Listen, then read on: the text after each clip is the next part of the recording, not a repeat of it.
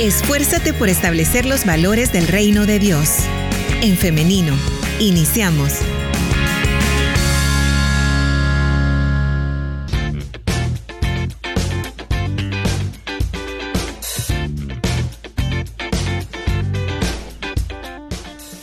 Estamos transmitiendo en vivo a través de En Femenino SV, así que bienvenidos, bienvenidas si usted se acaba de conectar a través de esta plataforma.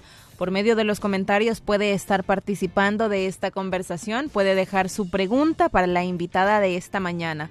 De igual manera, a través del 7856-9496, deje sus preguntas. Ya tenemos algunas por acá, así que sin más, eh, vamos a dar la bienvenida entonces a nuestra invitada de esta mañana, la doctora Lisette Rivas a quien voy a compartírsela en pantalla para quienes están pendientes del Facebook Live. Permítame. Ahí la tenemos ya. Bienvenida, doctora. ¿Cómo está? Muy bien, buenos días. Gracias por la invitación. Gracias a usted por atender a nuestra invitación. Sabemos que eh, pues está siempre muy ocupada ahí en el hospital, en el corre y corre, pero muchísimas gracias por tener la amabilidad, la disposición también para acompañarnos en este programa. Ya saben, me encanta poder compartir este tiempo con ustedes y este, que sirva para aclarar dudas y también informar eh, pues a toda la población sobre temas de salud. En mi caso, me encanta la parte pediátrica y si es la parte respiratoria, pues mucho más. Claro, porque eh, también aclarando, o más bien para hacer la presentación de la doctora Lizeth Rivas, primero comentarles que ella nos acompaña desde México, ¿verdad, doctora? ¿Usted se encuentra allá en este momento? Así es. Muy bien, y la doctora es neumóloga pediatra y ella eh, tiene especialidad en fibrosis quística también, así que tenemos una profesional en esta mañana. Muy bien, vamos entonces a hablar de este tema, asma estacional. Esta es la temática para esta mañana y vamos a iniciar entonces preguntando acerca de eh, a qué nos referimos cuando decimos asma estacional. Bueno, aquí este, a lo mejor me gustaría como aclarar primero este, por qué estamos hablando de asma. Fíjate que en el mes de mayo eh, se hace una, como una, una conmemoración al Día del Asma a nivel mundial, ya que eh, es una enfermedad muy común, es una de las más frecuentes en la edad pediátrica. Muchas veces ha estado subdiagnosticada porque se puede confundir los síntomas con episodios gripales, a lo mejor como gripes maltratadas o mal curadas, podemos llegar a pensar que es eso, o este, solo lo denominamos como alergia si nos quedamos ahí, de que la tos y, los síntomas este, respiratorios recurrentes eh, es por alergia. No está del todo mal la idea porque hay un tipo de asma alérgica, pero no todo el asma va a ser por alergias.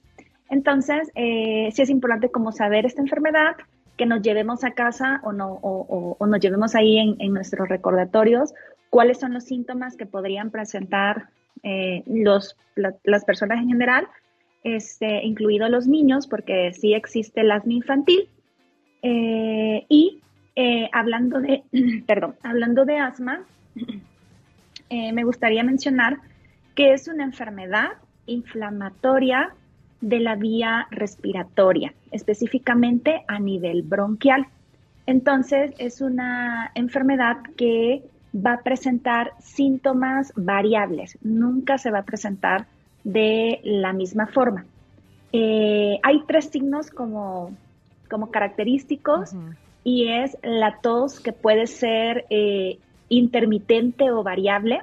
Esa es una de las características.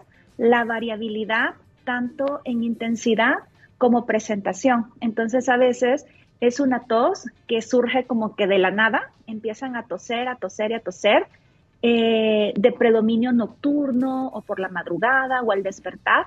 Y esto es porque tiene algo de relación con unas hormonas que tenemos en el cuerpo. Entonces, eh, al bajar cierta hormona que, se llama cortisol, eh, esta inflamación como que se nota más. Entonces los niños pueden estar tosiendo sobre todo en las noches. A veces la tos es desencadenada por una actividad física. Entonces vemos que empiezan a correr, que están en sus partidos de fútbol, de básquetbol y nos reportan en las escuelas que ellos empiezan a toser después de hacer cierta actividad física. No es normal, ¿verdad? Eh, que los niños pasen tosiendo y tosiendo y sea algo como repetitivo. Entonces, eso también nos puede ir dando una idea que es asma. Otro de los síntomas son las sibilancias. Las sibilancias eh, tienen diferentes nombres. A veces se le llaman de forma, digamos, coloquial como, como pillidos o como silbatos o como chillidos o como hervor de pecho. O sea, son diferentes formas que, que lo podemos entender. Al final es un sonido que suena como un silbato y se escucha a nivel del pecho, no en la nariz, no en la garganta, sino a través del pecho, como en el tórax. Y es porque hay una obstrucción de los bronquios. Esta obstrucción, como les decía, puede ser por la inflamación bronquial o también puede ser porque el asma, en una de sus, digamos, componentes o características, es que produce hiperproducción de moco bueno, un poquito redundante, tiene esta característica hiperproducción de mocos. Y es un moco a nivel bronquial, o sea, no es un moco que veamos en la nariz. Eh, otro de el tercer síntoma que les decía como que son los, los tres más característicos es la falta de aire. La falta de aire, eh, en términos médicos, nosotros le llamamos disnea, pero pues es esto. Los niños justo sienten que que están haciendo sus actividades, empiezan a subir escalones, gradas y como que, como que se sienten agitados o como que les empieza a faltar el aire o a veces ellos dicen eh, una sensación de pecho apretado o como que le estuvieran pateando el, el pecho, el tórax, a eso se le llama como también opresión torácica. Y son síntomas de, la característica es que hay mucha variabilidad, tanto en la intensidad, puede ser algo muy leve de estos síntomas, o hasta sí ser muy grave que, que, tengan que llevarlos a urgencias porque lo ven mal en tema de tos, falta de aire y ya le escuchan esos silbidos o sibilancias. También tiene la variabilidad en la presentación porque pareciera estos niños que un día o, una noche están así tosiendo o hicieron ejercicio y regresaron súper cansados con este malestar. Pasa el día siguiente y ya se sienten mejor. Entonces, eh, eso es muy importante. Entonces, fíjate que con, el asma estacional, ahí yo más bien diría que es importante detectar o sospechar el asma en general.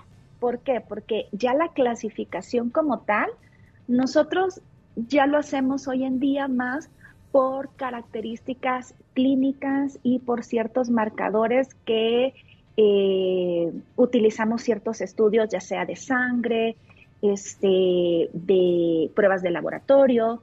Entonces, las dos grandes clasificaciones del asma es el asma eh, eosinofílica o inflamatoria y la no eosinofílica. Entonces, como para no ahondar en eso que ya es más como competencia o más para, para, para los médicos, eh, sí me gustaría como que nos quede claro cuándo sospechar de asma ahí en casa, ¿verdad?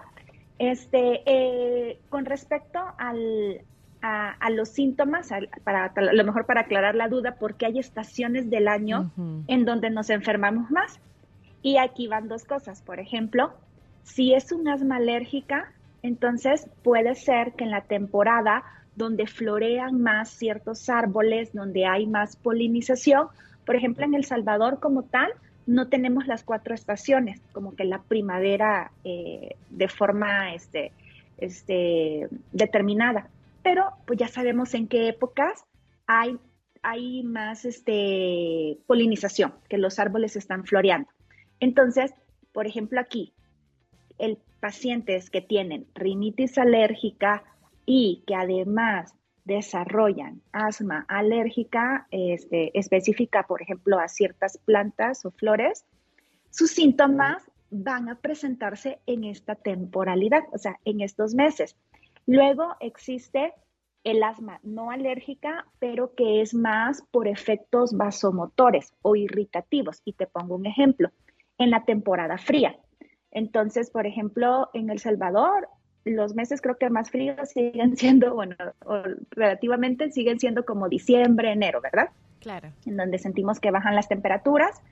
Entonces, eh, a lo mejor en esos meses, por el aire frío que estamos respirando, que no, no estamos acostumbrados a lo mejor a estos cambios, nuestra nariz eh, sentimos que empezamos con escurrimiento nasal y quien tenga la predisposición para asma o quien desarrolle asma, puede ser que sus síntomas empeoren en esta estación del año, en la estación fría, porque el frío, el aire frío más bien, hace un efecto irritativo y me disminuye el movimiento normal de ciertos componentes que tenemos en todo nuestro en todo nuestro epitelio respiratorio. El epitelio respiratorio es como un recubrimiento, como un alfombrado que está desde la nariz hasta lo más profundo de los bronquios. Entonces, fíjate que estos cilios son como microscópicamente como unos, eh, como unas cerdas de escoba o de cepillos y tienen unos movimientos eh, espontáneos de barrido. Eso nos ayuda a mantener limpio nuestro sistema respiratorio, es como nuestro, uno de nuestras defensas mecánicas. Con el frío, de repente, estos cilios se nos pueden paralizar. Entonces, por eso es que nosotros vemos que con el frío podemos tener más moquito, no necesariamente este, en este contexto tener asma, o sea, no todos los que tengan moquito van a tener asma, pero quien tenga la predisposición para tener asma puede ser que sí sienta que sus síntomas se presenten en estas temporadas. Ok, muy bien. Ahora, doctora, muy completa la información. Eh, pero ahora también quisiéramos saber acerca de los tratamientos, porque eso nos están preguntando nuestros oyentes a través de nuestro WhatsApp. Nos dicen, pero ¿qué se puede hacer entonces? ¿Se tiene que tomar un tratamiento para asma como tal o qué se hace cuando es nada más estacional? Ok, sí. Eh, el asma como tal eh, necesita un tratamiento de y esa base de medicamentos inhalados, ¿ok? Ese, esa es la mejor vía de medicamentos. ¿Por qué? Porque el tipo de medicamentos que usamos para tratar el asma se llaman corticosteroides. Sus nombres, eh, las moléculas químicas, por ejemplo, es budesonida, fluticasona, beclometasona, entre otros corticosteroides inhalados. Son los famosos spray o aerosol que eh, se deben de inhalar. Al inhalarlos, van directo a la vía respiratoria, a los bronquios, donde va a actuar, a donde van a desinflamar, van a quitar la obstrucción bronquial, van a estimular ciertas células de, mi sistema respiratorio para que ya no produzca tanto moco y no se hagan tapones de moco. Entonces, estos medicamentos inhalados, nosotros le llamamos medicamentos controladores. Esos son los que controlan el asma y los usamos desde seis semanas hasta tres meses. O sea, va el, tratamiento es bastante personalizado, dependiendo la, eh, la clasificación del asma, si yo digo es un asma leve, moderado, grave, y o si es un asma persistente o intermitente, como esas dos características son las que vemos, la presentación y la intensidad. Y hay otros medicamentos que quiero mencionar que eh, muchas veces se pueden utilizar para pronto alivio, pero no tenemos que sustituirlos o dejarlos como el tratamiento o control. Y estos son los broncodilatadores. Los broncodilatadores, los más, el más conocido es el salbutamol. Tenemos ahí albuterol y hay otros componentes, pero digamos el, el más conocido mundialmente, el salbutamol, es muy efectivo para broncodilatar, es decir, me abre el bronquio y por eso lo usamos todavía en pediatría. Algo importante es que hoy en día en las últimas guías, fíjate que hay una iniciativa global eh, que por sus siglas se llama, se llama GINA, con G, G de gato, I-N-A. GINA es una como asociación o iniciativa global del asma y eh, lleva casi 30 o un poquito más de 30 años trabajando y haciendo mucha difusión y haciendo guías clínicas para nosotros todos los médicos de primer contacto, médico general, médico pediatra y también nosotros de especialistas. Nos este, estamos actualizando con estas guías y llama la atención que en los últimos años menciona que sobre todo para la población adulta ya no se recomienda el uso recurrente del salbutamol porque han visto ahí diferentes este, efectos en el, en, el, en el caso, por ejemplo, el adulto que tiene el salbutamol y tiene su inhalado, eh, su inhalador controlador, por ejemplo, beclometasona o este o fluticasona, uno de esos. Entonces, muchas veces, porque como sienten con, con, el salbutamol, sienten un rápido alivio, yo le digo como un apagafuego, como un extintor de fuego, ya no están ocupando su medicamento controlador y ahí es un error, porque el medicamento que te va a controlar el asma, que de verdad te va a tratar el asma, es el corticoesteroide.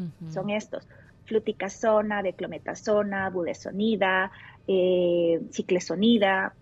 Son los, les estoy diciendo como los nombres eh, de los componentes o ingredientes activos. Marcas, pues hay, hay varias. Y este, pues eso sería, eso es lo que me gustaría decir. Los medicamentos inhalados son la base del tratamiento y son corticosteroides. Luego existen otros tipos de medicamentos vía oral, pero sabes que son como coadyuvantes, no son la piedra angular del tratamiento. Entonces, ahí este, volvemos a aclarar, es, el tratamiento tampoco es a base de jarabes, como para cortar la tos o para ocultar el síntoma, sino que tenemos que irnos a tratar la causa, lo que está pues inflamando los bronquios. Y por eso también quisiera que aprovecháramos, doctora, para mencionar lo importante, lo fundamental que es ir al médico y no eh, tomar medicina por nuestra cuenta, no automedicarnos. Por acá tenemos una opinión respecto a eso, porque nos mencionaban eh, el ambroxol, nos dice, lo más común es que usen ambroxol. Eh, nos comenta nuestra oyente que es estudiante de medicina y nos dice que hay muchas personas que llegan eh, diciendo, como pidiendo ciertos medicamentos a las clínicas y se enojan cuando no se les da eh, lo que es comúnmente conocido, ¿no? Que si tiene tos, bueno, Ambroxol, nos menciona nuestra oyente. Muchas gracias. Fíjate que en el, en el caso del asma, el Ambroxol está contraindicado porque este, es un mucolítico. Por ejemplo, en niños está completamente contraindicado en cualquier caso. Niños, eh, sobre todo los menores de 5 años, no, no es recomendable darlo porque solo vamos a, podemos causar efectos adversos, tiene algunos efectos adversos gastrointestinales y no, no, no estamos tratando la causa y nos puede ocultar algún problema más profundo. Entonces, si queremos un mucolítico para los niños, yo les digo, el mejor mucolítico es el agua, que tomen abundante agua para que las secreciones no se espesen y sean más fáciles de manejar. Y como ya, ya lo hemos hablado en varias ocasiones, y ya saben que soy fan de los aseos nasales, lo complementamos con una buena higiene nasal o aseo nasal. Entonces, eso es como para aclarar. Ahora, en los adultos, probablemente, mm, yo no manejo clínicamente adultos, pero este, por lo menos en la parte pediátrica dice contraindicada en niños. Entonces, yo supongo que en adultos los pueden utilizar dependiendo la causa de la tos. Por eso es bien importante saber qué me está produciendo la tos. Eh, a lo mejor si es otro tema de hipersecreción de mocos que no es por asma, pues ya sabrá el médico si se lo indica, pero si tu médico no te lo está indicando, es porque, por ejemplo, en este caso, que es un paciente con perfil asmático o con, riesgo de asma, es mejor que no lo den porque vas a estar poniendo nada más una un tapagoteras, por así decirlo. A lo mejor vas a sentir alivio dos, tres días, pero el problema es que la inflamación del asma va a seguir porque no le estás dando el tratamiento. Entonces, va a provocar que pase una o dos semanas y probablemente vas a terminar acudiendo a urgencias por un cuadro o una crisis asmática, ya que no se ha tratado. Entonces, el asma se debe de tratar con medicamentos inhalados. ¿Por qué? Porque estos van a ir a desinflamar y a, digamos, a calmar esa respuesta hipersecretora de moco. Muy bien. Entonces, sí, sí es importante que no ambroxol para pacientes que ya sabemos que tienen asma. Muy bien, perfecto. Nos están preguntando acerca de cómo diferenciar de una alergia normal y eh, el alma estacional. Y yo acá tengo anotado los tres síntomas que usted nos mencionaba al principio, doctora. Yo los comento y si usted tiene algo más que agregar, pues adelante. La primera es la tos intermitente o variable, el primer síntoma. El segundo son las sibilancias o los chillidos o los pitidos, como se conoce eh, popularmente. Y finalmente, el tercer síntoma, la falta de aire. ¿Es así, doctora? Así es. Yo creo que cuando preguntaron esto de como de la alergia normal, yo supongo que se refieren como a la rinitis alérgica, es decir, solo cuando es en la nariz. Cuando es la rinitis este, alérgica, eh, los síntomas pues van a ser como moco en la nariz y estornudos. Entonces sí, con asma ya estamos hablando de afectación a nivel de los bronquios. Muy bien, vamos ahora a dar paso a las preguntas de nuestra audiencia. Adelante. Ah, ok. Muy bien, entonces comparto la primera, nos dicen, em, yo tengo, dice, eh, ah, mi abuela paterna murió de asma y resulta que mi sobrina al exponerse al polvo, a los aromáticos y olores muy fuertes, le dan muchos estornudos y le da mucha tos, como, eh, como que se ahoga. La pediatra dice que es alergia, pero ¿será que podría desarrollar uh, asma? Porque mucha familia del lado paterno ha padecido de eso. Ella tiene apenas dos años y medio. Sí, este, si esos síntomas de que se ahoga, eh, de que la tos es, es, intermitente o recurrente y que se siente que se ahoga, pues sí nos hace hacer eh, un estudio de asma eh, o por lo menos volver a historiar y ver aquellos factores de riesgo que pueden estar presentes.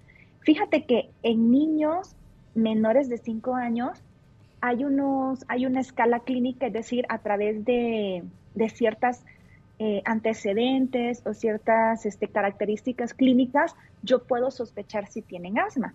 El estudio para confirmar el asma se llama espirometría y es una prueba de soplar. La tienen que hacer, pues casi siempre la hacen los neumólogos de adulto o los neumólogos pediatras. Eh, la espirometría, eh, según la literatura, la podemos hacer en niños desde los tres años de edad en la parte práctica, yo te diré que es muy variable. Hay niños de cuatro años que ya la hacen perfectamente, pero también me he encontrado con niños de cinco que todavía le están costando. Entonces yo digo, hay una ventana ahí, como qué pasa con estos niños, a lo mejor abajo de cinco años, que todavía no pueden hacer la espirometría. Entonces nos quedamos con eh, un diagnóstico probabilístico. De hecho, hay un índice predictor de asma que se aplica a niños y fíjate que son estos factores. Uno es tener el antecedente familiar, sobre todo papá o mamá que tenga atopias, es decir, alergias, ya sea que la mamá o el papá haya tenido asma o tenga asma o tengan rinitis alérgica. Es un criterio, entonces yo le voy sumando ahí puntos. Otro factor es que el niño como tal tenga alergias, es decir, que tenga rinitis, que tenga dermatitis atópica, que de bebecito a lo mejor le diagnosticaron alergia a la proteína de leche de vaca. Son como las tres alergias más comunes que se pueden relacionar con el aparecimiento del asma. Eh, otro factor es que tengan, eh, que hayan tenido ya estos episodios como sinobronquiales o, o hasta de sibilancias em, de tres a cuatro ocasiones previas y que no hayan sido relacionados exclusivamente con procesos gripales o de fiebre. ¿Por qué? Porque en los niños pequeños, pues ya sabemos que sus vías respiratorias son más pequeñas, cuando les da una infección viral, pueden presentar pues estos síntomas muy similares al asma. Entonces ahí bastante es como la, la valoración del médico, dar el seguimiento. Eso es muy importante, diría yo, dar el seguimiento, como no dejar, no dejar así al niño de, ah, bueno, tuvo este episodio y, y, ya, ya no lo vuelvo a ver, sino que volverlo a valorar a lo mejor este, en los meses siguientes para ver que los síntomas o los, estos síntomas respiratorios de ataque de tos, de, de, de, este, estos ahogamientos por la tos, eh, ver cómo se va comportando, si es algo por un cuadro infeccioso que tuvo o si es por alergia, muy probablemente sí sea, pueda llegar a ser asma. Bien. Este, esos son los criterios. Y fíjate que también quisiera como mencionar, no sé si aprovecho de una vez. Adelante. Factores de riesgo para el asma. Este, se han visto, hay cinco factores de riesgo para, para el aparecimiento de asma, sobre todo en los niños, asma en pediatría, y ya mencioné por lo menos de estos dos, que hay un antecedente familiar de asma o de alergias, haya un antecedente personal en el niño de rinitis alérgica o de, o de alguna alergia.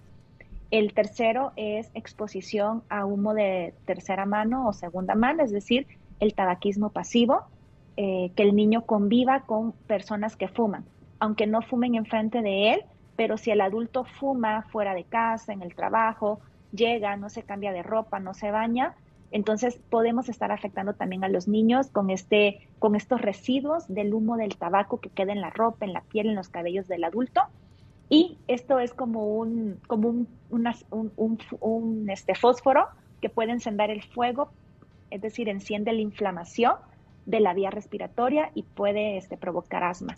Otro factor son predisponente son este, el antecedente de prematurez. Niños prematuros tenemos que estar más atentos y justo como llevar este seguimiento más cercano. Y este, el otro factor es tener el antecedente, eh, que el niño haya tenido bronquiolitis.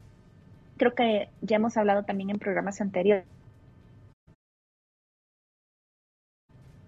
La bronquiolitis es una inflamación de los bronquiolos, es una enfermedad muy propia de los bebés menores de dos años de edad y es causada por virus, varios virus, pero el que más conocemos es el virus incitial respiratorio, que tiene su temporada entre octubre a febrero, marzo, es decir, le gusta la época fría para moverse ahí en la población pediátrica.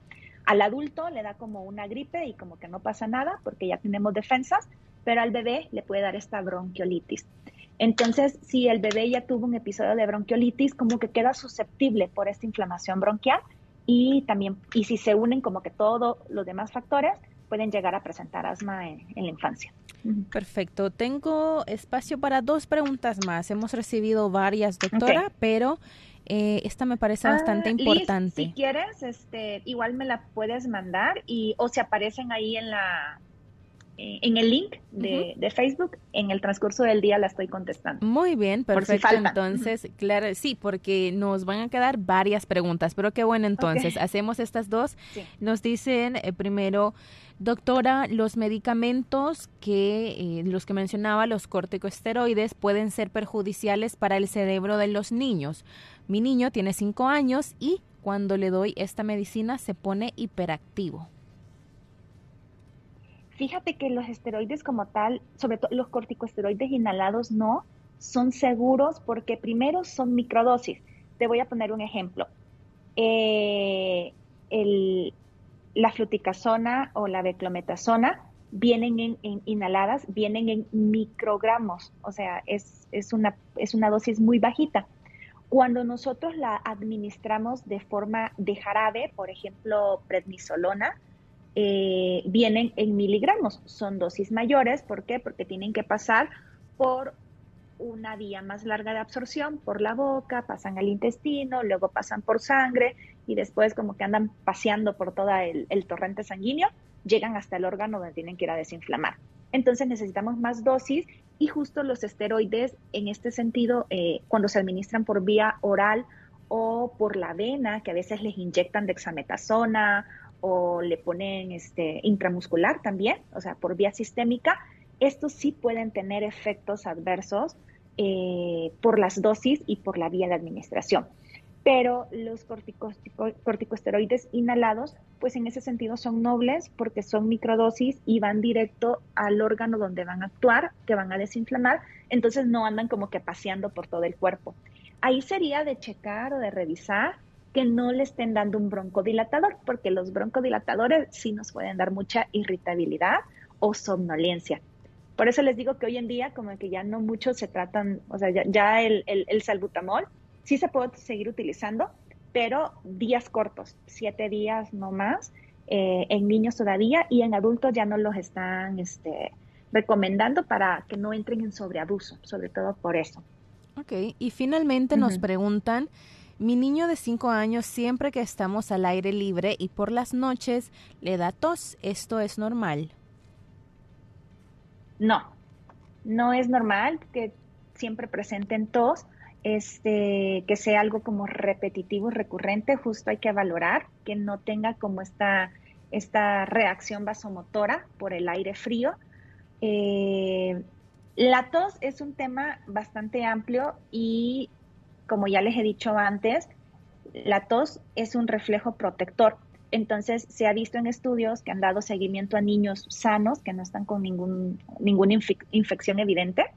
Se ha visto que podemos toser de 17 a 30 veces en el día y es completamente normal si es esporádico, si no se acompaña de, de molestias, no interfiere en la calidad de vida, en el sueño. Este, a veces nosotros ya nos hemos dado cuenta como adultos, por ejemplo, si no estamos hidratados, por ejemplo, cuando no hemos tomado suficiente agua, sentimos como seca la garganta y en automático tosemos, porque la tos es, es, eso, es un reflejo protector de la vía aérea. Entonces, eh, hay, que, hay que ver, o sea, no es que cualquier tos vamos a pensar que es asma, pero si es una tos recurrente, o que se vuelve así repetitiva, que ya tiene un patrón específico, mejor descartar asma. Perfecto. Doctora, eh, como le mencionaba, nos han quedado varias preguntas y considero que estas son de, para una explicación amplia. Entonces vamos a, compartírselas, la vamos a hacer llegar a la doctora. De igual manera, eh, doctor, usted tiene Instagram, ¿verdad? Para que también por ahí podamos estarle haciendo nuestras consultas. Sí, claro, me puede, de hecho, en charlas anteriores o en entrevistas anteriores que he compartido con ustedes, ya se me han acercado por esa vía, por mensajitos, y este, con gusto pues les puedo aclarar alguna duda que tenga. A veces pues la distancia no les puedo ayudar como yo quisiera, pero este sí les puedo orientar o les puedo dar alguna recomendación dentro de lo posible. Entonces sí, si quieres te dejo eh, mi cuenta de Instagram no sé si la escriben ahí o en el mensajito o les digo, es DRA como doctor abreviado, DRA Lisette, es mi nombre con doble S, doble T, e al final, Rivas. Muy bien. En Instagram. Escribimos igual nuestros nombres, doctora Lisette. Sí, ¿verdad? es Aquí entonces que lo ponen con Z. sí, es cierto, o TH, pero bien, entonces es doctora Lisette Rivas, DRA, todo junto, se lo vamos a decir así, exactamente como van a encontrarlo, DRA Lisette W S E T T E Rivas con V, así, doctora Lisette Rivas en Instagram a través de mensaje directo entonces usted puede contactar a la doctora y pues ahí ella eh, con mucho gusto pues va a contestar a nuestras preguntas, ¿no? De igual manera, en, sí, claro en el enlace o más bien en la transmisión de Facebook vamos a compartir el link por si usted eh, se le hace difícil, se le dificulta buscar en Instagram, váyase a la transmisión en vivo de esta entrevista. En este momento, si usted gusta, puede hacerlo. Eh, yo le acompaño, abre Facebook, escribe en el buscador en femenino, le va a aparecer nuestra página ahí eh, ahora mismo se está transmitiendo, así que por ahí ya cuando terminemos, cuando finalicemos, yo voy a compartirle el link en los comentarios y ahí es como usted encuentra a la doctora Lisette Rivas. Muy bien, doctora y audiencia, es así como llegamos al final de este espacio de entrevista, pero le agradecemos mucho por habernos acompañado en esta mañana.